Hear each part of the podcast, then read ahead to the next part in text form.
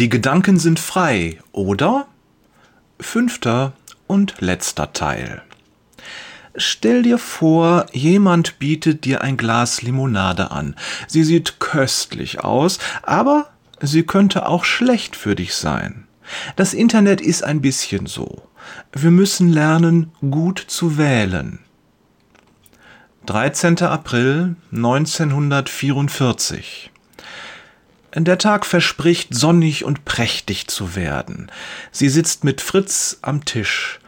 Vor ihnen steht eine Schüssel mit dünnem Haferbrei und zwei Tassen dampfenden Tees.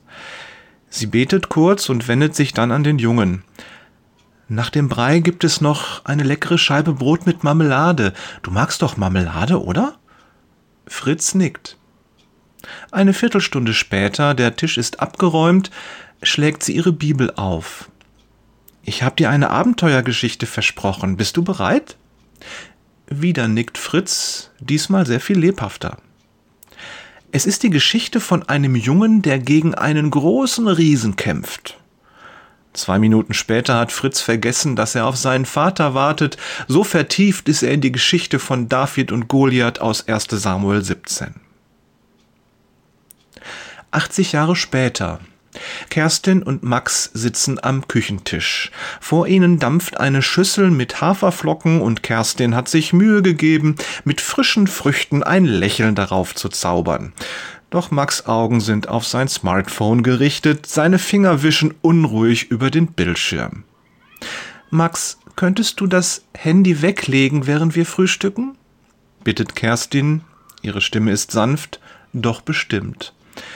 Max seufzt genervt und legt das Smartphone widerwillig beiseite. Aber Mama, ich wollte dir gerade das neue Video von später, Max. Jetzt ist Zeit für uns, unterbricht Kerstin ihn.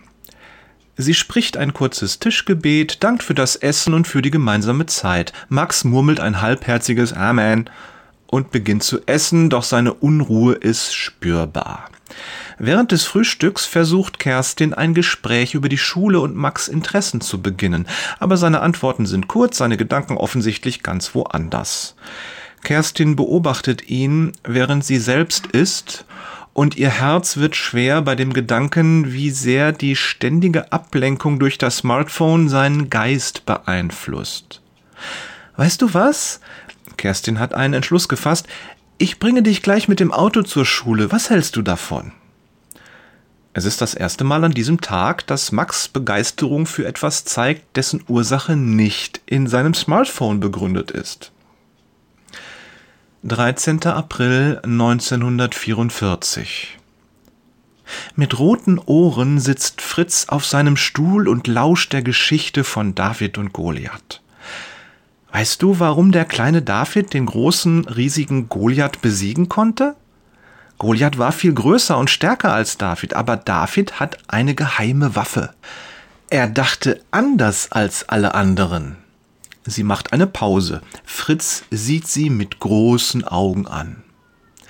Während alle anderen zitterten und dachten, oh nein, der ist viel zu stark für uns, dachte David, ich habe Gott an meiner Seite, mit seiner Hilfe schaffe ich das.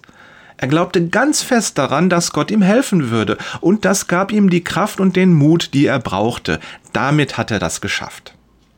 Fritz nickt langsam, als würde er versuchen, das eben Gehörte auf seine eigene Welt zu übertragen. Und Gott ist auch mit mir, oder? Seine Stimme ist leise, fast zögerlich. Natürlich, Fritz. Gott ist mit uns allen, auch mit dir erwidert sie warm und schenkt dem Jungen ein aufmunterndes Lächeln. Er gibt uns Kraft und Mut, besonders in Zeiten, in denen wir uns klein und ängstlich fühlen. Sie macht eine Pause. Aber wir müssen an ihn denken. 80 Jahre später? Auf dem Weg zur Schule ist Max merkwürdig still. Kerstin nutzt die ruhigen Momente, um das Eis zu brechen. Max, erinnerst du dich an die Geschichte von David und Goliath, die wir mal zusammen gelesen haben? Klar, die mit dem kleinen Jungen und dem Riesen, oder? Max Stimme klingt interessiert, ein Funken Neugier ist zu erkennen. Genau die. Stell dir mal vor, David hätte damals auch ein Smartphone gehabt und hätte die ganze Zeit nur Videos geguckt. Glaubst du, er hätte den Riesen besiegt? Max sieht nach unten, sagt aber nichts. Kerstin kennt ihren Sohn. Sie nickt, lächelt ihm dann im Rückspiegel zu. Richtig, mein Lieber, er hätte ihn ganz bestimmt nicht besiegt. Er hat es nur geschafft, weil er sich auf nichts anderes konzentriert hat und immer an Gott gedacht hat. 13. April 1944 Letzte Nacht haben wir alle Angst gehabt, Fritz. Die großen Flugzeuge und die Dunkelheit. Und manchmal ist das so in unserem Leben, dann fühlt sich die Welt an wie ein großes, dunkles Waldstück dann haben wir Angst und sehen nichts und wir müssen aufpassen, wo wir hintreten. Aufmerksam betrachtet sie ihren Schützling. Stell dir vor, du bist ein Späher, der durch den Wald schleicht. Du musst aufpassen, dass du nicht in eine Falle trittst oder dich verirrst. So ist das auch mit unseren Gedanken. Wir müssen sie behüten und darauf achten, dass wir nicht den falschen Stimmen folgen. 80 Jahre später Max runzelt die Stirn. Manchmal versuchen Videos oder Nachrichten uns in eine bestimmte Richtung zu ziehen, fast so, als würden sie sagen, komm hier lang. Aber nicht jeder Weg ist gut für uns, Max. Manche führen in gefährliche Gebiete, wo wir leicht verloren gehen können. Wir müssen wie kluge Entdecker sein, die wissen, wann sie Nein Danke sagen und ihren eigenen Weg gehen sollten, um sicher zu bleiben. Du meinst, ich soll keine Videos gucken? Ich meine nicht, dass du überhaupt keine Videos mehr gucken sollst. Aber du sollst aufpassen, Max. Du guckst zu viele Videos und ich merke, dass sie dich auf den falschen Weg führen. 13. April 1944 Siehst du, Fritz, es gibt viele Stimmen da draußen, die uns etwas erzählen wollen, aber wir müssen uns daran erinnern, dass sie nicht alle unser Gutes wollen. Oft wollen sie nur ihr eigenes Gutes. So wie der Riese, der den anderen Israeliten immer wieder Angst gemacht hat, nur David nicht. Gut, dass David nicht auf ihn gehört hat, sagt Fritz. Dann hätte er auch Angst gehabt. Richtig, sie lächelt. Du hast es verstanden. Weißt du, in der Bibel steht, dass wir nicht alles essen oder trinken sollen, was uns jemand geben will. Und dass wir auch nicht alles glauben sollen, was uns jemand erzählt. Sprüche 23, Vers 7. Aber einem, dem dürfen wir immer glauben, weil der immer unser Bestes will. Weißt du, wer das ist? Gott!